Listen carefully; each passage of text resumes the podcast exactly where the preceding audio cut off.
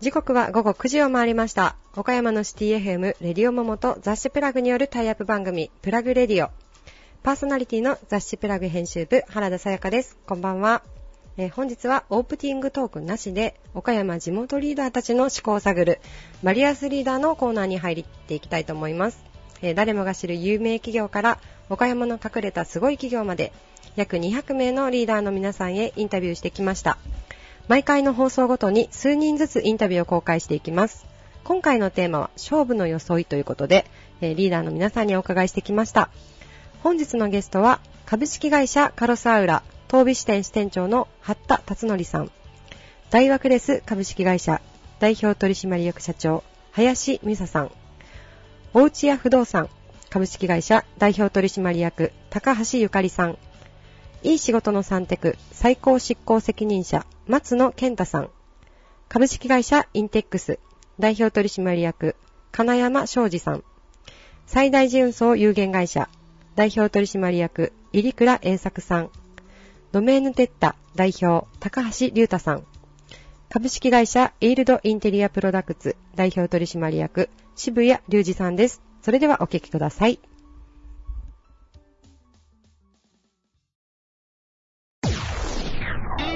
Various leader produced by Plug Radio.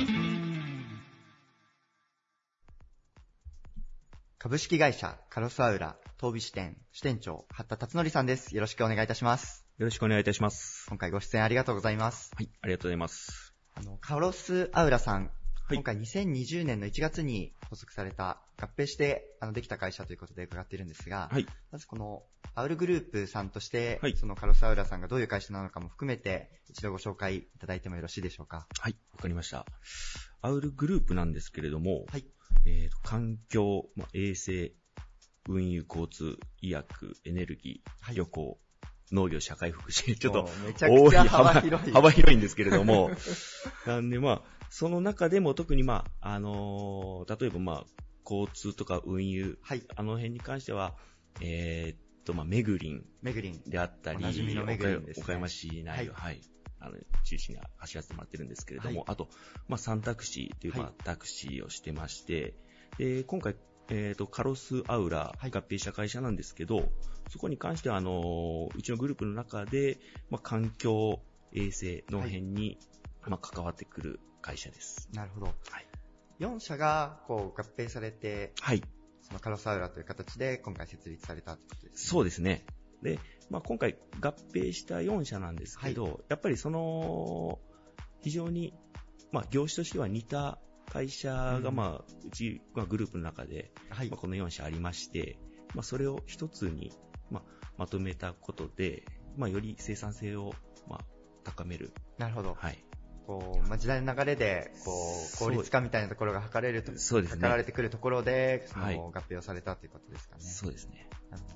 例えば今、あの、交通と衛生という部分をご紹介いただきましたが、その他の部分で、はい。例えばどういう事業をされてるか、そういただいてもよろしですねいです。か？えーと、まあ、他の部分でいくと、えー社会福祉っていう点,、えーと点では、えーと、まあ、千鳥保育園っていう保育園が、まあ、岡山市内も中心に、えーと、あるんですけれども、はいえーと、それが6園、6円。はい、ありまして、であと、老人ホーム老人ホームも、ははいい。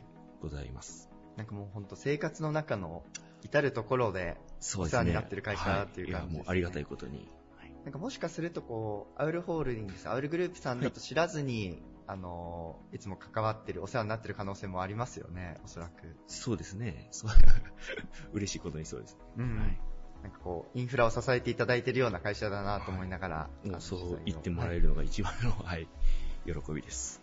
ありがとうございます。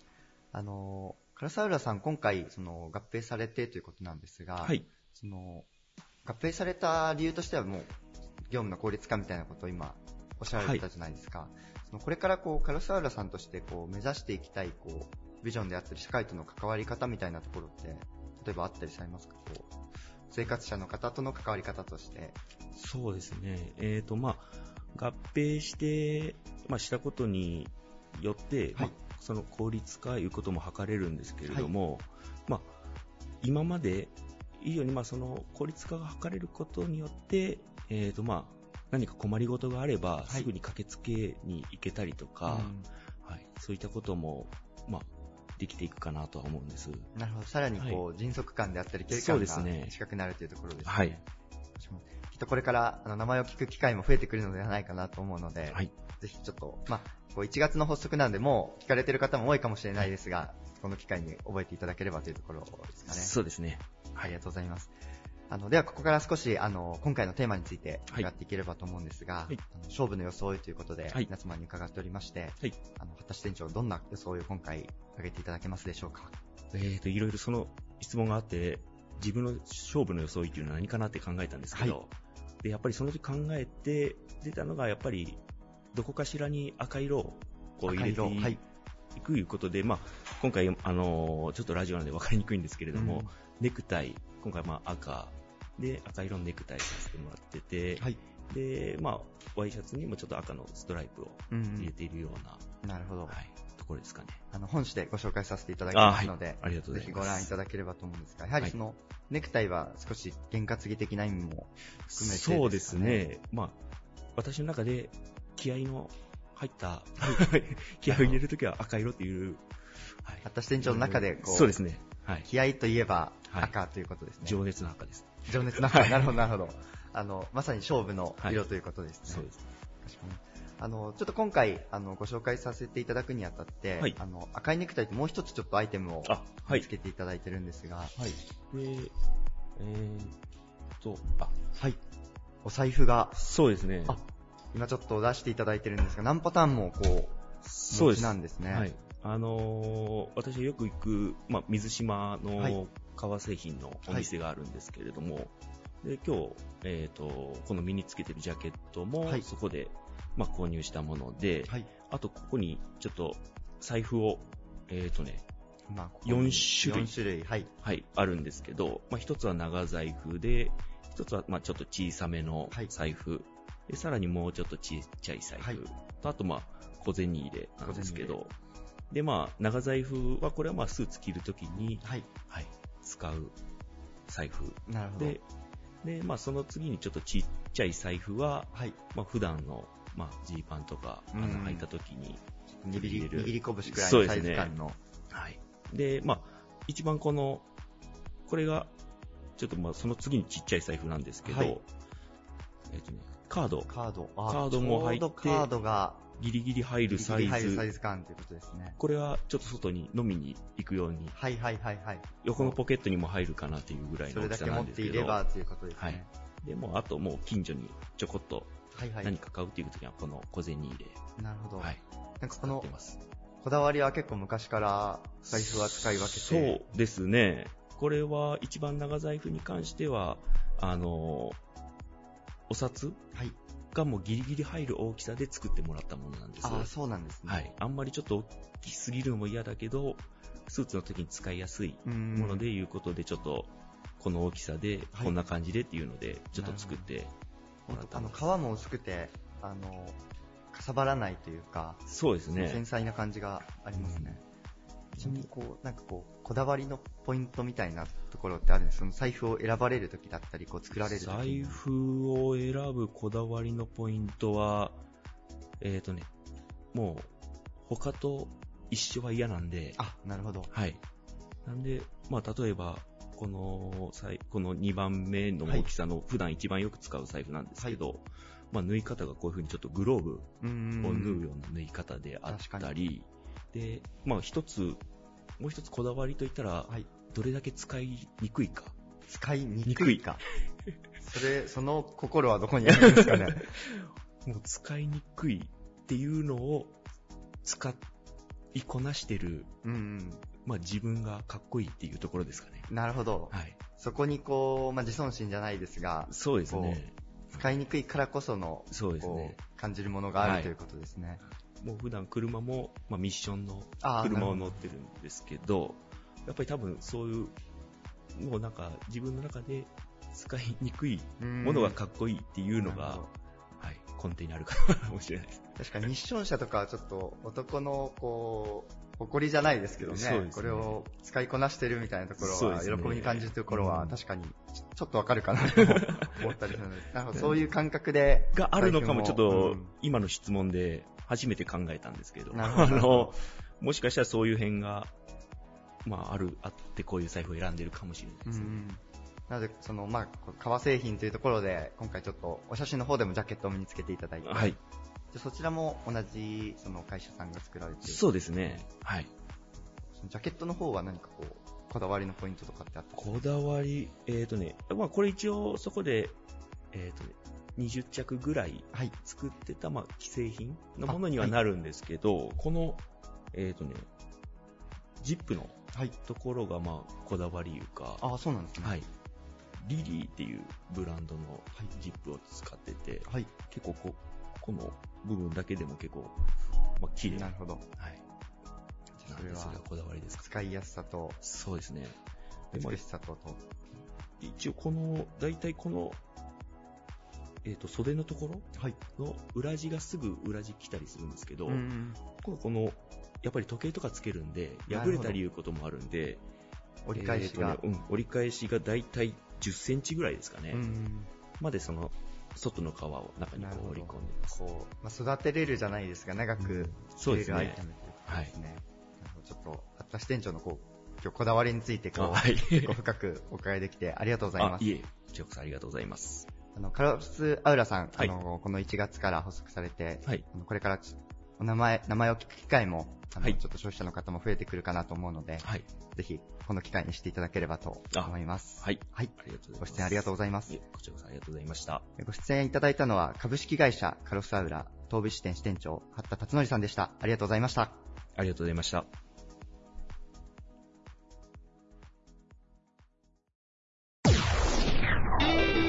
Various leader produced by Plug Radio.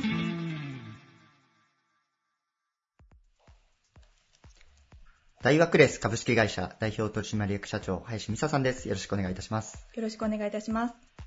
あの、大学レースさん、あの、コンクリート関係で、あの、事業を展開されているかと思うんですが、あの、今回初出演ということで、改めて事業の概要をお教えいただいてもよろしいでしょうか？はい。私たち大学レスは1964年に創業いたしました。はい岡山県の南部の農地を開拓しようという創業者の思いから、はい。えー用水路の製造から始まりまして、はいそこから道路や河川、今ではため池やダムといったところまでの製品を工場でコンクリート製品を作ってはい。現地に納めるといった仕事をしています。ありがとうございます。あの、今、創業の時期からお話しいただいたんですが、はいえっと、社長の、えっと、創業者の方は、はい。祖父に、はい。おじい様になるということですね。なるほど。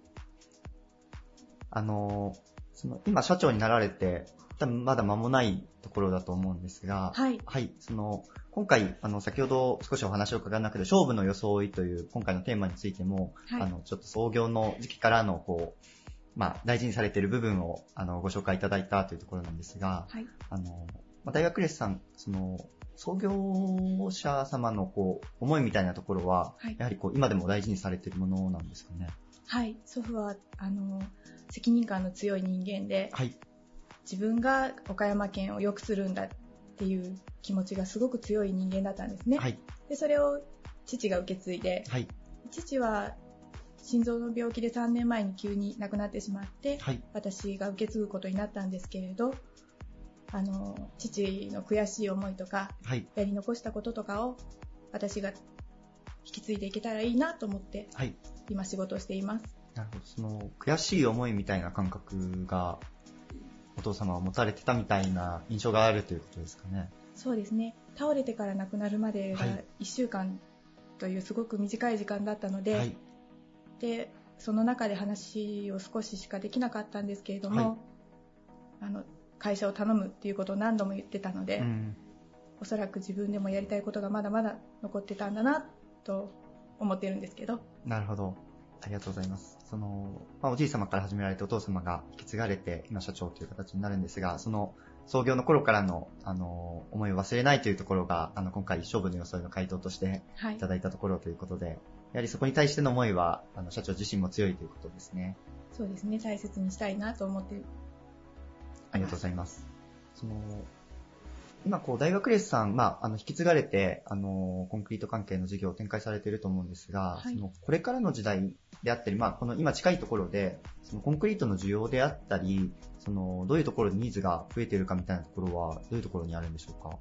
そうですね。最近では、あの、はいたくさん災害が起こっていますし、はい。そんな中で減災、防災、あと国土強靭化といったところで、日本、土台から強くしようっていう動きが日本全国で起こっていると思うんですけれども、はその一役を担えたらなっていうところがあって、なるほど。あの、僕たちはこう、普段ね、こう、どういうところで、あの、コンクリート製品が使われているかっていうのは、あの、あまり意識しないところかなと思ってるんですが、その、やはり河川であったり、農業用水であったり、あの、知らないうちに、あの、お世話になってる、あの、企業さんということになりますよね。そうですね、うんあの私たちは隠れたインフラ系企業だっていうことをよく言っていて、はい。普段はあのインフラ系といえば水道や電気やガス、うん。交通通信はい。っていうところが思い浮かぶと思うんですけれども、私たちの隠れたっていうところはその道路、車が通りやすかったりですとか、歩行者や自転車が安心して通れるような道路作りうん。といったもの普段は当たり前のように過ごせているその当たり前の生活ができるのは私たちの製品があるからだっていう思いもあって、皆さんの生活を支えていきたいなと思っています、だからその防災みたいなところでも、あの、活躍されているというか、製品があの使われているということですね。そうですねうん。復旧も早いですし、うん。コンクリプレキャスト製品ですとはい。ぜひ使っていただきたいなと思っていますなるほどありがとうございます。あの、ちょっと最後になんですが、はいあの、今回勝負の装いということで、あの、少し、あの、服装に関するテーマを設定させていただいてるんですが、はい例えばこう、大学レースさんの中で従業員さんの服装であったり、こう、まあ、例えば新卒で人を取られるみたいな時に、こう、社員さんの服装で気をつけられていることとか、もしあれば教えていただきたいんですが、私たちの求める人材の中に、はい、誠実さっていうところを大切にしてます。はい、なので服装も誠実。うん、誠実さを大事にした、そうですね。清潔感とかを出せていけたらいいなとうん、皆さんに不快感を与えないように気をつけていますありがとうございます。なんでまあ、例えばこう、求人を求められる時も誠実な方を求められて、はい雇用されているということですね。はいありがとうございます。今回お話聞かせていただいてありがとうございましたあり。がとうございましたご出演いただいたのは、大和クレス株式会社代表取締役社長、林美沙さんでした。ありがとうございます。ありがとうございました Various leader produced by Radio. 動産コンサルティング、管理、賃貸、売買などを事業とする企業、不動産を通じた一期一会のご縁を仲人役としてサポートする、おいちや不動産株式会社代表取締役、高橋ゆかりさんです。よろしくお願いいたします。よろしくお願いします。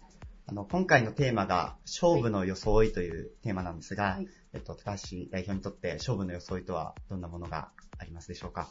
そうですね。服装はもう常に気をつけているんですけれども、はい。やっぱりこう、今日はっていう時には、いつも爪をまず切ります。爪を切る。はい。なるほどですね。結構頻繁に。そうですね。週に2度ほどは。あ、なるほどですね。はいそれはもう昔からそのような形で。そうですね。やっぱり、こう、武道をしてるんで、はい。常に、こう、爪がない状態っていうか、はい。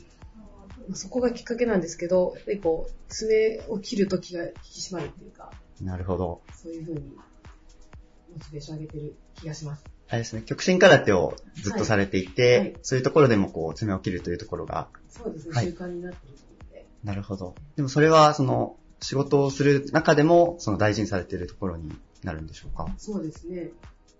爪を切るときにいろいろ考えながら、はい。まあ音も、音もいい、いい音だなと思いながら、あ爪 を切る。パチッ、パチッっていう。なるほど。爪切りもこだわられたりとか。あ、なんかあの、いただいたもんなんですけど、はい。ちょっと切れるのがあって、はいその爪切りで切りなるほどですね。はい。なんかこう、まあ、勝負の装いとは言いつつ、こう普段から気をつけられていることっていう部分でもあるね。そうですね。指先とか、やっぱりこう、髪とかもそうですけれども、はいやっぱりもうなんか、気をつけないときちっとならないところだと思うんですよね。はい服とかってやっぱりこう、いいものを着たりとか、うんそうするとそれなりに見見た目もいいと思うんですけど、なるほど。指先とか自分のもうそのままのうんところっていうのは、はい。食べるものとかいろんなものを気をつけた上で出ないときちっとならないと思うので、なるほど。はいあなんかこう、高橋さんらしいというとあれかもしれないですが、こう、自分自身の体自体がはい、もう装いの一つというようなそそういうこ感とですね。覚ですかね。はい。極真空手ももう日々トレーニングをされてるんええ、ですよね。週に2度ほどははい。稽古に行っております。なんかそれとこう仕事がつながるようなこうイメージってあったりしますか、まあ、やっぱりこう無心になる時間っていうのと、はい。痛みと恐怖の時間でもあるんで、うんはいそこをコントロールできた時にはい達成感が常にあるし、うん自分のできない、できないところっていうのは常に見見えるので、はい。そういう意味では大事にしてます、稽古の時間は。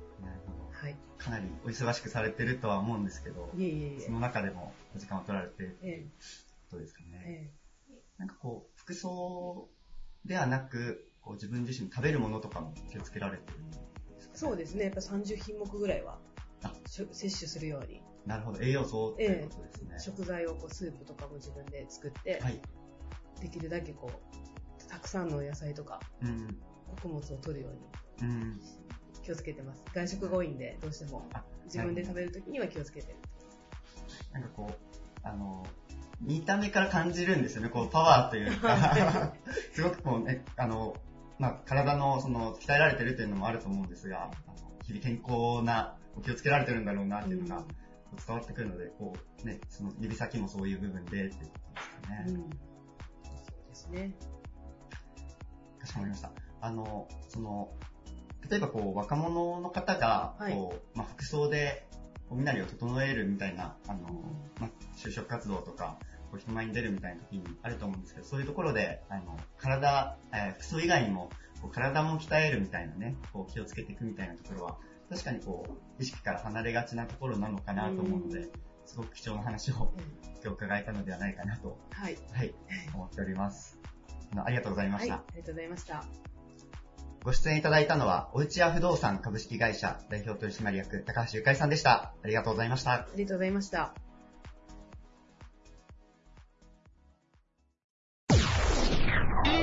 Various leader produced by Plug Radio. 岡山、広島エリアを中心に、求人と求職者の出会いをサポートする人材サービス企業。企業と求職者のベストマッチング実現を掲げています。いい仕事の三択、最高執行責任者、松野健太さんです。よろしくお願いします。よろしくお願いします。今回皆さんに勝負の装いというテーマでお話をお伺いしてますが、松野さんはなんか大事な時の装いでご自身のマイルールなんかはお持ちでいらっしゃったりしますか？はい。うーん、ない、装いがね、ないんですよね、勝負の。はい装いがないっていうか、勝負どころがないというか、勝負どころはあるんだ、ごめんなさい。勝負どころある、間違えました。はい。あるんだけども、はそのためにね、こう、気合い入れて何かをすると、僕ね、ダメなんですよ。昔からスポーツやってる時も、はい。この試合みたいな、なんか、気合を入れると、うん。プレーがダメになっちゃったりとか、仕事もそうなんですけど、これは絶対みたいなのややるとはい失敗しちゃうんですね。なるほど。なるべく平常心でっていうことで、装いといえばまあ普段通り会社のロゴが入ったはい。トレーナー、今の時期で言えばね、はい。夏であれば T シャツ、ポロシャツなんかになりますかね。なるほど。今日もね、撮影の時にサンテクさんのマークというか、英字のちょっとロゴっぽいデザインが入ったスロンティーを着ていらっしゃいますけど、お聞きしたらそれかなりのレアものみたいですね、そう。そうなんですよ。もうデザインのね、やっぱりこの胸に入れるからかっこいい方がいいじゃないですか。うん、はい。結構ね、デザイナーさんともんでね、やっぱり社員の人もね、みんな着たいなって思って着てほしいじゃないですか。はい。で、作って、着てたら、みんないいな、松野さんそれ、僕らも言うかなと思って作ったんですけど、はい。見事に一人も言われないんですよね。3ヶ月我慢したんですよ。自分からは言わずに。言わずに、誰か言うだろうと。はい。誰も言わないんで、この間、我慢できて言っちゃいましたね、自分から。なるほど。うんきなんで誰も言わないのって。はい みんな、え？って言われました。来てるなと思ってましたけど。え、で、それから社員さんの反応的にはど、どどうだったんですか？聞いてみたう、上着着るし、まあ夏になって T シャツ作るときにまた声かけてください、みたいな、感じ。あれおかしいなぁと。うまくいかなかったです。だから、3枚しかない。3枚はい 僕が着る3枚しかない。世界で3枚の超レアものの。そうそうレアものが。だから、あら、あれ、サンテクさんってあの、みんなユニフォームあるんですねって言われた時のはい返答の困りよ。あるっちゃあるんですけど、ないっちゃないんですけど。なるほど。でも結構本当にかっこいいというか、ファッションブランドにありそうな感じのロゴのね、なんかすすごい練って作られてるんだなと、はい、思いましたけど。もうプライベートでも僕着たいけど、うんほら、なんか洗濯するとなんか、ひび割れたりしたり、はいはいはいはい胸のところが。はい。だから、あの、仕事の時しか着ないんですけど、はい。なんかね、みんなが食いつき悪かったですね。全然想像とこれぐらい違うもんかな。あれですね。今日勝負の装いの話。勝勝負の装いの話ですけど、全然装い絡みなんで全然然大丈夫です。じゃああれですね、サンテクの方とお話しするときに、サンテクマークが入ったロンティを着てる人に会えたらすごくレアだレアレアっていうか、今いないですけど、一人も。うんいやでも、パッと見、いい意味でサンテクってわからないぐらいデザインしていらっしゃいますもんね。そうでしょはい。うん。いや、分かったらみんな嫌かなと思って、うんうん崩して崩して、でもね、えまあ、あの、あれっていう感じにはしてあるつもりなんだけど、なるほ受け悪いっすね。ど。なるほど。え、それ作ろうと思ったのは、やっぱちょっとまあ、PR 的なものも含めて、それともなんかみんなのなんかこう、一体感を出すためとか、な何を目的に作ろうとされたんですか？あの、うち、あの、サンテグ TV っていうのがあって、はい動画を撮る機会が多いんで、なるほどで社内の人も出るときにうん、少しその、揃ってる方がいいかなと思って。なるほど、なるほど作っ。たんですけど、うんバラバラです、あの、今。ある理由によって。あ、言ったか。なるほど。いぜひね、あの、やっぱりリーダーの気持ちを皆さん組んでいただいいやいやいや、て。それも、それが嫌だから先でなく誰か言ってくれるかなと思って。それだったら言えばいいから。まあまあまあ、そうですねん。組まれたくないから、なんかこう、なんていう、こちら側からあえて言わずにやったんですけど、やっぱり言わんとダメですね。そうですね。うんまあ、そこはあえてもうガツガツもう、かっこいいから着させてくださいって言ってほしかったよ。着ろって言いたくないですよね、はいなんか。やっぱ受け身のね、人が多いんで、やっぱこうね、やっぱこっちから押していった方がいいかもしれないですね、やっぱりね、そこはぜひあのね、サンテクさんのロンティーが量産されることを願ってます、なんか。はい、ありがとうございました。えー、ゲストはいい仕事のサンテク最高執行責任者の松野健太さんでした。ありがとうございました。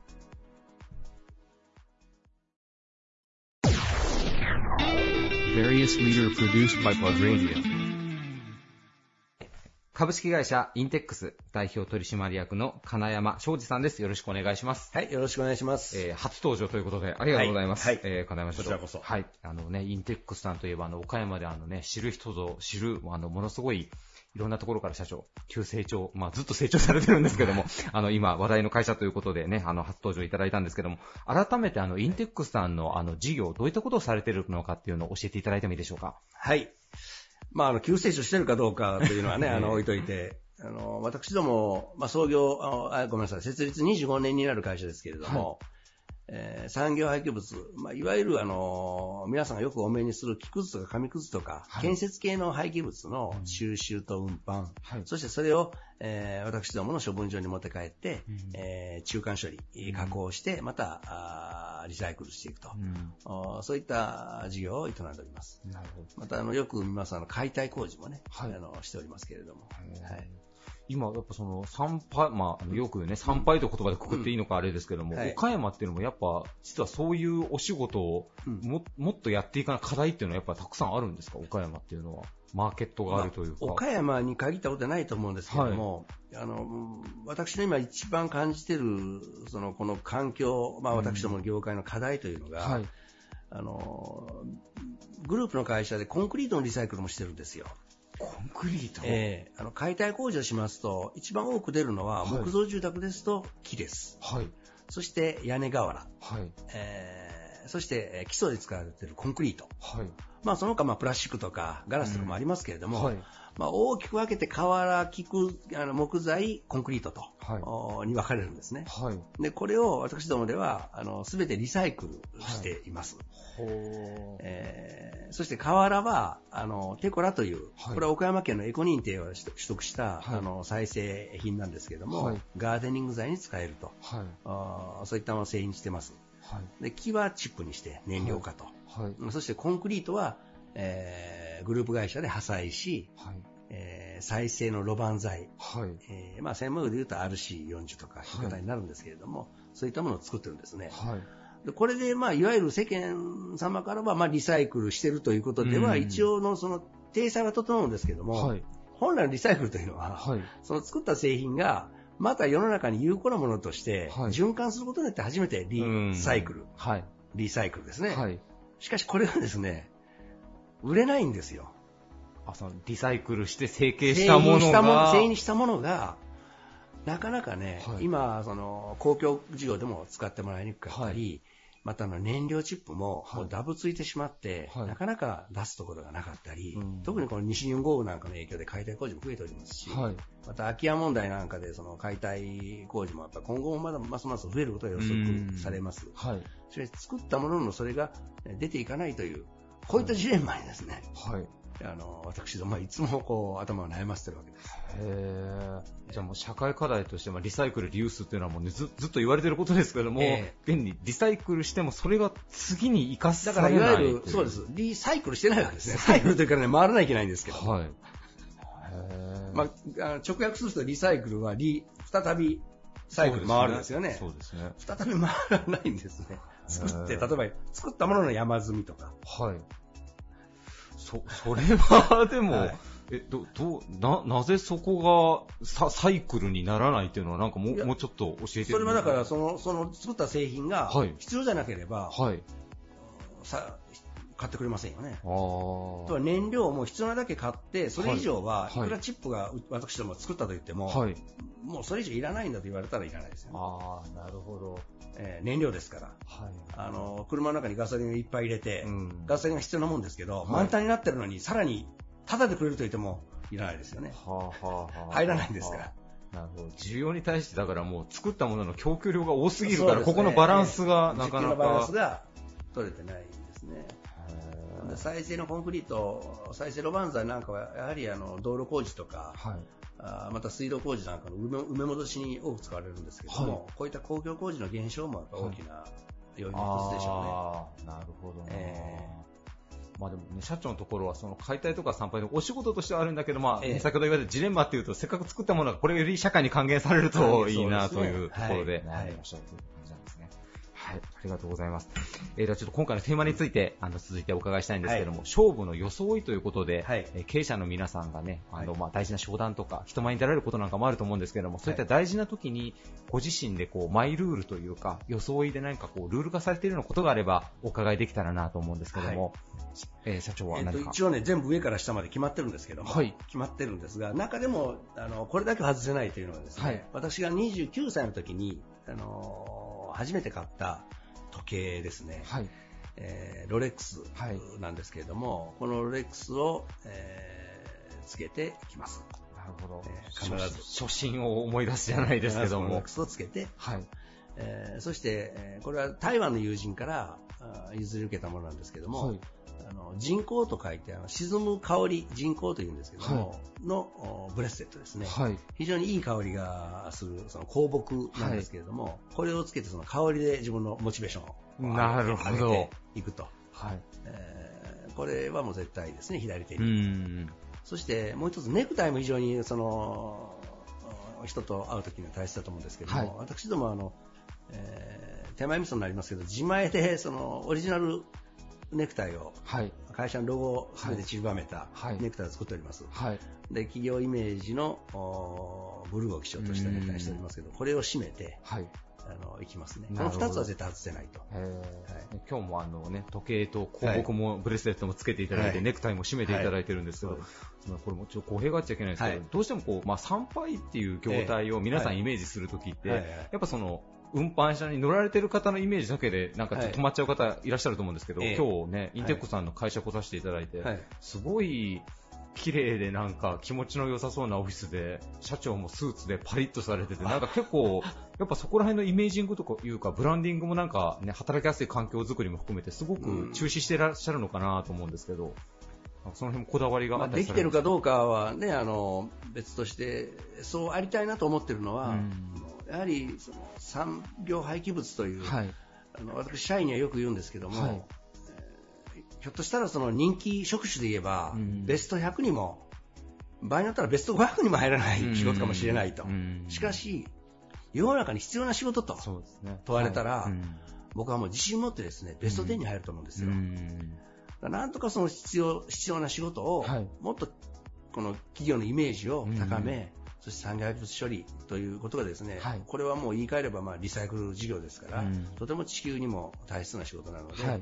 誇りを持って働けるように、あの実はあの今、えー制服もですね、もうすべてあのオリジナルであのオーダーメイドで、えー作業着も今あの一つのプロジェクトを組んでですね、はい。あの作ろうとしているところです。なるほど。まあ、そういったものからですね、トラックであるとか、着る服であるとか、あオフィスであるとか、うん。そういったところからあの少しでも、はい。あのみんなのその誇りとか、うん。モチベーションが上がればいいかなと、なるほど。そういうのを思ってますね。まあでもね、社員の皆さんはもちろんやっぱ大事な仕事だって自負は持たれてると思うんですけど、やっぱね、外のやっぱその目をなんかもうちょっと変えていくアプローチっていうのは絶対必要かもしれないですね。それがもう私どもの課題ですね、私ども。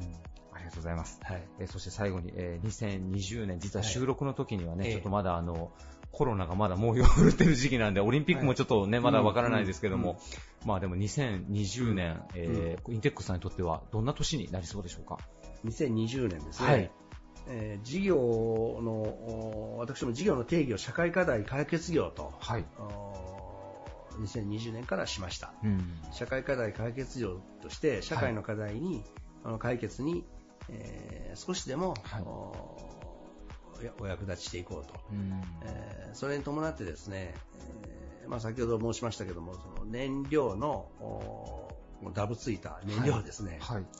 なんとか有効活用できないかなと、はい。い、うことで、えー農業に、温室栽培農業に、えー使えないかなということで、この今年は、あのまずは牛窓に、えーバナナ農園を作りまして、はい。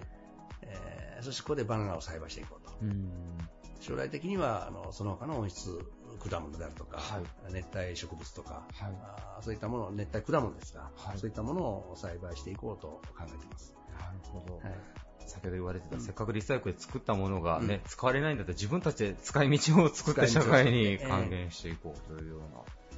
そして作ったあーバナナ、バナナはもちろんバナナのうん食用になりますけども、はいバナナの葉や枝があります、あの、はい幹が。はい。これから、あの、今、こう、取り組みたいなと思ってるのは、あのある、うんその研究している方と提携してですね、はいこれを繊維にまでしたいなと。はい。えーそんなふうに考えてますね。えーそれで、そしてそれを私どものおオリジナル、作業服、オリジナル制服の、お元にして、そしてその制服を着たものが、社員が、スタッフが、えー街の中に、いわゆるうん建設のから出たあの廃棄物であるとか、はい。そういったものを回収してくる。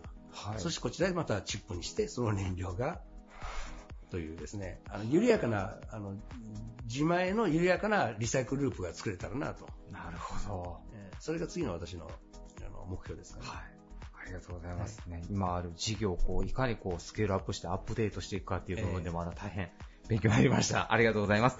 えーゲストは株式会社インテックス代表取締役の金山昌司さんでした。ありがとうございました。ありがとうございました。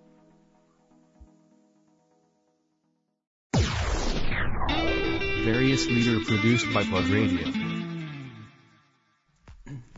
常に革新的なサービスに挑み続け、輸送業務のみならず、引っ越しや倉庫管理など幅広い事業を展開する物流会社です。最大寺運送有限会社代表取締役の入倉栄作さんです。よろしくお願いします。お願いしますお願いします。入倉社長、今回テーマが、は勝負の装いということで、はいちょっとこう今までにはないテーマなんですけれども、入倉社長、あの普段の装いとかで何かこう気をつけていらっしゃることとか、心がけていらっしゃる装いってございますか？うん、あ、大丈夫です、大丈夫です。装いで言うと、あの、あの、まずあの、お客様と接する機会が多いもんですから、まあその清潔感であったりとか、ということは当然重要視はしてるんですが、えー気にしてるところはやはり、車掌ですかね。なるほど。はい、はい、はい。先ほどもあの、はい結構社長いつもつけられていらっしゃいますよね。はいはい割とその年季が入ったそうですね。ものなんでしょうか？そうですね。はい私が社長に就任して、えー十十数年経つんですが、はいまあ、その当時で社内であの、あの初めて作った車掌なんで、はいもうあの、年季はかなり入ってるんですが、なかなか新しいものにあの変えづらいというか、はいあの変える気になれないもんですからずっと着使ってそうですね。。はい。で、あの、もう、結構普段からつけられてるっていうお話を先ほどちらっとお伺いしたんですけど、そうですねもお仕事の時も、例えばそのお仕事の終わった後に、まあ、ちょっと飲みに行かれたり、ご飯に行かれたりっていう時も、つけていらっしゃることが多いんでしょうか？そうですね。ははははもうこうつけてるのが普普通になってしまってですね。まあ、たまに忘れることもあるんですけど、ちょはいちょっと違和感があるなっていう感じですね。あなるほどはい。じゃあちょっとつけてないと落ち着かないなっていううような。ね。はい。でもあの、その装いのお話なんですけど、はい服装もすっごいいつも本当に素敵な格好されてて、私がいつもすごい素敵だなと思うのが靴なんですけど、社長の履かれてる靴が、もうなんかこう、結構靴自体はお好きなんですか？そうですねうん。うん靴は好きですね。はいはい。じゃあ割とたくさんというか、お持ちでだったりするんですか？そうですね。靴は、はい。本当こう気になって、まあはい。まあ気に入ったものは、あはい。のよく購入はしますけど。あ、そうなんですね。はい。でもなんかあのビジネスシーンにおいても、まあもちろんこう革靴もあのそうだと思うんですけど、普段履かれるような靴もお好きなんですか？そうですね。もう最近はもっぱらスニーカー系が多いですけど、はいはい。はいあの非常に靴はあの好きで、へー。あじゃあお家に結構たくさん、そうですね、割とある方かなとは思ってます。はい。あんまりなんか、はい。買ったはいいけど履かなかったそうみたいなですね。そういったが靴もあります、るやはり。まあね、なかなかあの、普段の靴っていうのは、はい。あの、お休みの日にしか履かないものですから、まあね、その一週間に一回とかう、ん。ということにはなってはしまうんですけど、うん。まあ、あの、趣味というか、ね、ちょっとあはい。の、個人的な楽しみの一つかなというところですね。なるほど。はい。じゃあ、社長の中では、まあ一番はこう車掌はい。っていうものと、はい。やはりこう普段の装いっていうところで言えば、まあ、靴であったりそとか、ね。スーツであったりとか、そう,、そういったところという感じですね。すね。ありがとうございます。すみません、ちょっと後半ということでお話が変わるんですけれども、あの、まあ、最近報道で結構皆さん目にする機会も多いと思うんですけど、まあ、運送業界さんにおける、はい。まあ、人手不足、はい。やっぱりこう高齢ドライバーの方がどんどんこう最近増えていらっしゃるということで、その方たちがまあ引退した時はい。の後のことの懸念とかっていうのもあると思うんですけど、最大純素さん今従業員さんが、えっと、200名。そうですね、今200名少々、210名ほどは、はい、あの、在籍をしておりますけど、はい。はい。それはあのすごくこう人材不足に悩まれる、はい。まあ、会社さんから見ても、はい。あのどういうこう対策といいますか、はそのあたりのこう人材の確保に関しては何かこう特別にされていることがあるんでしょうか？そうですね、あのー求人関係で言いますと、その特別なことをしてるつもりはないんですけど、はいはい。まあ、あのー既存の社員の、まあ、し紹介であるとかですね、そういった形であの入っていただくパターンが多いのは多いのがまあ、強みというか、ありがたいところだなとは思っております。なるほど。はい。あの今、紹介はい。の、まあ、採用だったりっていうのも、はい。すごいこういろんな業種の方が力を入れてやってらっしゃると思うんですけど、はい。やっぱりすごく安心感があるものですか、今いらっしゃる社員さんからの紹介。そうですね、うん。はい。やはり、まあ、あの、うん当社の場合っていうのは、あの、社員からの紹介はもう、あの、全員採用するようにはしてますんで。そうなんですねはいですね。ですから、まあ、はいね、当然それまでね、その、当社で頑張っていただいている社員の紹介なんで、はいまあまあ、あの、信用できるだろうというところが大前提にはあります。あはい。そうなんですね、めちゃめちゃ懐が広いですね。まあ、その社員の方もね、はい。その、あの、やはりまあ、その紹介するということになると、まあまあ、それ、それなりの責任といいますかね、うんあーそうですねというところは持ってくれてるんだろうなとは思ってますんで、うん。はい。基本的にはね、その社員、えーはその信用するっていうのがうちのあのはい。方針ではありますんでね、はい。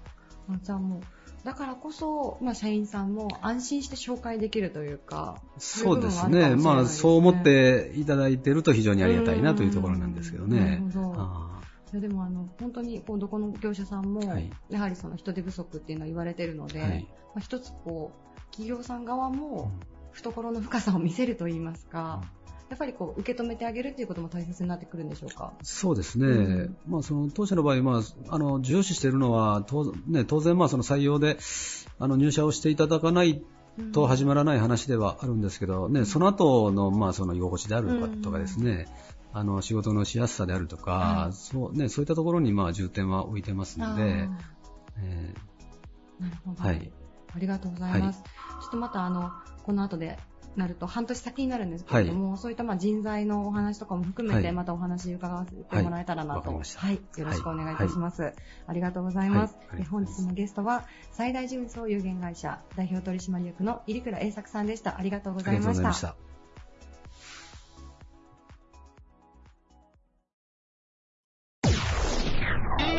Various leader produced by Plug Radio. 拠点である新見市にワイナリーを設立。ブドウ生産からワイン製造まで一貫体制を築き、地産ワインの普及に挑まれています。ドメイヌテッタ代表、高橋隆太さんです。よろしくお願いします。よろしくお願いいたします。えー今回はですね、ご出演者の皆さんに、勝負の装いという、ちょっといつもとは一風変わったテーマでお話をお伺いをしてるんですけども、えーまあ、大事な商談の時であるとかですね、まあ、そういった自分のちょっと気合を入れないといけないような時の勝負の装いなんですが、えー高橋さんの中では何かこう、マイルールというか、ご自身の装いの哲学的なものを、えーご紹介いただけたらと思うんですが、いかがでしょうか？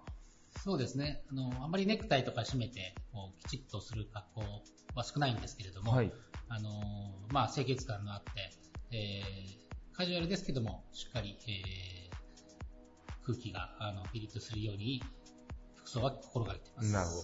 今日もね、なんかネイビーのシャツにね、メゾンキツネのカーディガンを こう羽織っていらっしゃいますけど、高橋さんあのね、都内とか中心に活動されてる、まあ、クリエイターの方たちともかなりね、いろんな交流をお持ちでいらっしゃると思うんですけど、僕も取材してて思うんですけど、結構、まあ、都会の方っていう言い方あるんですけど、クリエイターの方って、なんかもうタイトアップでスーツ着られてる方の数かなり少ない気がしますよね、なんか。そうですね。まあ、うんその影響もあるのかもわからないですけども、うんまあ、このキツネさんとかでも、はいあの、まあ、ワインを介して、こう、お知り合いになられて、でそういうのに、やっぱり、応援してくださってる人たちの服とかを選ぶようには心がけてます、ね。ああ、なるほど。はいじゃあ、アパレルのデザイナーさんにお会いするときには、できるだけその方のデザインの服をまあ着ていこうとかっていうのは、やっぱこうちょっと頭によぎるというような感じですかね。そうですね。はい、うんそこは結構意識しているかもわからないですね。なるほど。でも最近なんか、僕よく高橋さんがお見かけすると結構キツネが多い気がするんですけど、やっぱ結構気に入られてるのは結構最近キツネがヘビーローテですか？そうですね。あの、キツネの代表のマサヤさんも、はい実は同い年で、すごい、あの、彼の話も面白く楽しいので、まあ、あの、アパレルのメーカーとしても好きですし、うん。まあ、あと、やっぱりお知り合いになった人たち、まあ、声もしっかりそうですし、はい。えーサイとかルークウィラーの鈴木さんとかもうん、すごい、あの、飲んでくださったりするので、はい。まあ、僕はそれで、えーその服を着て、はい。まあ、紹介できたらなっていうのもちょっとありますね。なるほど。えーね、メゾンキツネといえば、まあ、キツネカフェというのもかなり人気なわけなんですけどもね、あの、つい最近も、あの、岡山市の伊豆市町に初めて、まあ、ロロースタリーという言い方の方がいいですかね、あの、うんキツネさんの方は。ね。はい。その辺と、テッタさんっていうのは何か今後、なんか、コラボではないですけど、何か動きとかっていうのをご相談されてたりするんでしょうか？今のところ特に岡山でのうん。活動はないんですけれども、はい。まあ、素敵な場所ができたので、うん。あのぜひあそこで一日ワインバーとかさせていただきたいなっていうのはお話、雑談程度で、あのお願いしたりはしてましたね。実現したらめちゃめちゃ素敵ですね。やってみたいですねうん。ちなみに、まあ、その、勝負の装いということなんですが、まあ、こうワイナリー経営されていらっしゃって、現場でその、ブドウの生産とかワインの醸造の時には、何かこう、テッタの中で何かこう、服装のルールというか、規定とかってあったりされて、特にないんですかねまあ、特に、あの現場のスタッフたちは、服装バラバラですけど、まあ夏とかは、あのテッタのあのグッズとして販売している T シャツを、はいえー着たりしてることが多いですね。うーん。なんかね、こまあ、工場と言ったらあれですけど、工場は皆さんなんかマスクつけてなんか皆さんね、揃いの何かこう、つなぎみたいな着てるイメージがありますけど、そこら辺もやっぱテッタさん結構もう自由にそうですね。皆さんは任せて。。いあの、まあ、髪の毛とかが落ちないように帽子かぶったり、うんバンダナ巻いたりとかはしますけれども、はいあの特にあの統一はしていません。なるほど。夏はね、テッタさんの T シャツめちゃめちゃ可愛いですもんね。あのパンダの体のやつが。あれもデザインをされたのは、えっと、あれも平林さん。平林さんはい。出してくださってます。うん。あれやっぱ一番人気なんじゃないですか、グッズの中では T シャツは。そうですね。T シャツは多いですね。なるほど。えっと、まあ、その今回勝負の装いというテーマでいろいろお話をお伺いをしているんですけれども、高橋さんご自身、その、お仕事最初を始められるときに、まあ、いろんな方にお会いされると思う。まあ、冒頭にもお話ありましたけど、やっぱ最初はどっちかといえばもう、スーツにネクタイちゃんとしていかなきゃダメじゃないか、みたいな先入観で結構。そうですね、最初はもう、まさしく、あの、そういう格好でやってましたね。ど、どこのタイミングから、あ、これ変えた方がいいかなというか変えようかなってなんか思われたきっかけとかあったりされるんですか？そうですね、特に、どこのタイミングかは覚えてないですけど、はい、徐々に徐々にスーツを着なくなっていきましたね。まあ、周りが見渡してみると意外にその最前線でされてる方があまりなんかそのスーツスタイルっていうのに何かそこまで重きを置いてないっていうのを感じたのもあるっていう感じそうですね。まあ、訪れる、訪問させてもらうところが、まあ、レストランだったり、ワインショップだったり、はい、とかがほぼな多いので、はい、まあ、そこで皆さんスーツ着ていらっしゃる方も少ないですし、あの企業に訪問するっていうことはほとんどなかったので、だんだんその影響でカジュアルにはなるほど、なるほど、なるほど。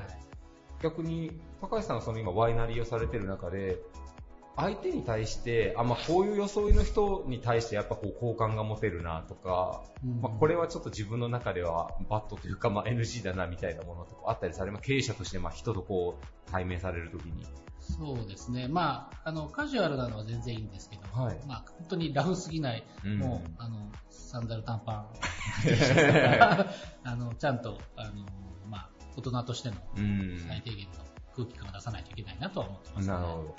そこそ、狐の正也さんとかもね、夏場はもう結構短パン T シャツでスニーカー。ですけど、それでも何かこう、スタイルを感じさせるというか、そういうことがあればもう OK っていうような感じですね。そうですね。まあ、うん、あの、自分のブランドを表現したりとか、うん、あの、そういう、まあ、服装って、はい、そういうことも影響すると思うので、うん、まあ、僕たちも、まあ、ワインに服があまり繋がることはそうそうないですけど、あの、そういうことは多少は意識してはいますね。なるほど。なんか海外のそのワイナリーとかもいろいろ回られていらっしゃると思うんですけど、はい、向こうのそのワイナリーの経営者の方とか、働かれている方の、まあその、まあ本場という言い方が合ってるのかわからないですけど、方のなんかその装いっていうのは何かこう見てて、共通点というかこだわりで感じられるようなことっていうのはあったりされますか？共通点かどうかわからないですけども、はい、まあ基本やっぱりラフですよね。T シャツデニムとか、あの、まあ作業がしやすい格好っていうのがまあ多いような印象ですね。なんかね、こう、ソムリエの方だったら、なんかその懐中時計的なの持ってたりとか、ね、何かこうね、はい、制服みたいなのがカチッとイメージができますけど。うん、そ、ね、こだけはやっぱスーツの人が多いんでしょうね、そのカテゴリーは。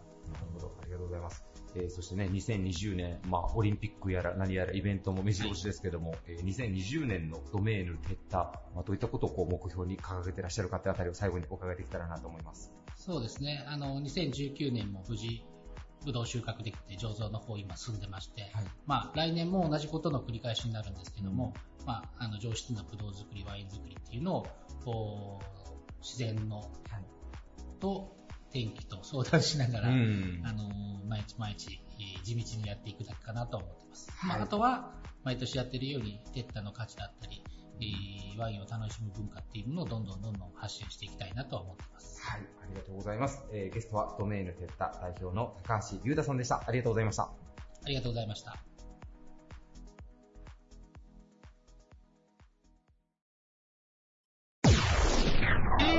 various leader produced by Plug Radio. 店舗、住宅の設計施工、オリジナル家具の販売を手掛ける企業、株式会社イールドインテリアプロダクツ代表取締役の渋谷隆二さんです。よろしくお願いします。はい、よろしくお願いします。えー、今回勝負の装いというテーマで経営者の皆さんにお話をお聞きしてるんですけども、はい、えー、渋谷さんは建築家というか、インテリアデザイナーというか、ちょっとそういうアルチザン的な側面もありながら経営もしてらっしゃるわけなんですけども、はい、そんな方の勝負の装いというと、えっ、と、どういったルールをお持ちでいらっしゃいますか？勝負の装いは、あうんまあ、僕らの仕事で言うと、例えば、まあ、プレゼンとか、はい、例えば、はい、それが、まあ、まあ、こう、勝負っていう場が多いんですけど、はい、そういう時に、こう、心がける、こう、服装としたら、はい、基本的には、こう、なんか、シンプル。はい、で、えーあんま癖がない。はい。うん。なんか白いシャツとか、はい。白い T シャツとか、はいまあ黒いとか、まあ要はモノトーンが多いなるほど。かな。あんま色を入れない。なんか要は、偏らない印象が。うんうんっていう感じのことを気をつけて、まあちょっと清潔感がある。はいっていうぐらいのことを気をつけるぐらいかな。けどなるほど。言語担ぐとかはないけど、うん。ノームコアじゃないですけども、相手にも全くフラットな目線で見てもらえるようなそうそう感じの。そうそうそう。そういうのが、まあ一番いいかなと。へーなんかね、ちょっとジャンルは違いますけど、アーティストさんってなると、まあ分かりやすいので言ったら草間彌生さんみたいにね、なんかこう、アイコンライクなね、そうね。うん。あの、ファッションデザイナーだったら山本関西さんとかなんか、ああいう感じの方もいらっしゃいますけど、インテリアとか住宅ってなると、プレゼンの場だったらやっぱなるべく、そこはこう自分をいい意味で消した方そうそうそうなんが。かこう自分の会社が何をこう提案するかっていうのを考えたときに、まあ、なんか偏ったものじゃなくて、そもそもうちのこう会社のイメージというか、はいうんが、まあ、こう理念とすると飽きないとか、はいまあ長く使えるとか、はいまあそういうふうなことをこう提唱うん。してる以上は、はい。自分もなんかこう飽きないとか、まあそれに沿ったような、こう、ふさわしい格好の方がいいんじゃなかろうかと。なるほどっていうところで、さっき言ったようなことを意識してますかね。なるほど。うん。以前あの、僕もちょっと実は数枚好きで購入させていただいたことがあるんですけど、イールドさんが自社で、ね、職人さん用というわけではないですけど、アパレルのラインなんかも出されていらっしゃいましたけど、はあ、はあはあはい。ティブね。はい。うんやっぱ、外に、プレゼンの時以外の時っていうのは、どちらかといったらそういうワークウェア系を皆さん着られることそうそう、が多いですかねもう、普段はもう、ジーンズに、T シャツにみたいな、うん。そんな感じで、だだからまあ、工場で働く人が、まあ、こう、ちょっと、いつも着れる、こう、統一感のあるもので制服作ろうやっていうのが始まりで作ったのが、ティグっていう、うん。それも本当ベーシックな、ジーンズとか、はい。シャツとか、だけですけど、うん。うん。実際スタッフさんもそれを着用されて、そうそう、みんなそれを着て、やってますよ。うん装いというところで言うと、イールドさんのまあ店舗、まあ家具以外にも雑貨とかいろんなものを置かれてるんですけど、結構前からセレクトでアパレルなんかもずっとされてらっしゃるじゃないですか。ああ、結構最初からやってますね。なんかそれをやっぱりこう、まあ住まいとか住居ってものに対して装いっていうのがやっぱ大事とかいうところもあったりするんですかね。そうそう。もともとそのだから、一食十みたいな、はい。とこが全部トータルで提案できるっていうのがコンセプトにあるから、はい。食べるものとか、はい。まあその辺分け隔てなく、服装も、まあこういうの着て、こういう家に住んで、こういう感じがいいんじゃないだろうかみたいなはい。世界観を作りたいっていうのはあります、なるほど。うん。もう今こちら新店舗オープンして、2020年だったらもう2年目になるいやいや、まだもう、こ4年、5年目あもうそんななりますかねうんそんななる。どうですかもうだもうだいぶいつもカフェも賑わっても、だいぶ定着してきたかなっていう感じではりまあ、ますねだいぶ、そんな、うん、そうそう。安定して。うん。うん。ありがとうございます。なんかすいません、なんか、ん？こんなことで、なんかめっちゃ今日、真面目でめっちゃええ言葉言ってくれてる。気がします。な。んかダメだった？いやいや、あの最高なんですえ、こんなんじゃなかったっけ？いや、俺。いや、こんな感じなんですけど、すいませんついさっきまでの撮影の時からトーンが違いそうだな。真面目だろ。いやいや、最高です。あのね、ぜひ皆さん、イールドさんの店舗の方、あの、先ほどおっしゃられてたように、衣食住ね、い、ろんな楽しみ方していただけると思うので、ぜひお越しいただけたらなと思います。よろしくお願いします。はい、ゲストは株式会社イールドインテリアプロダクツ代表取締役の渋谷隆二さんでした。ありがとうございました。はい、ありがとうございました。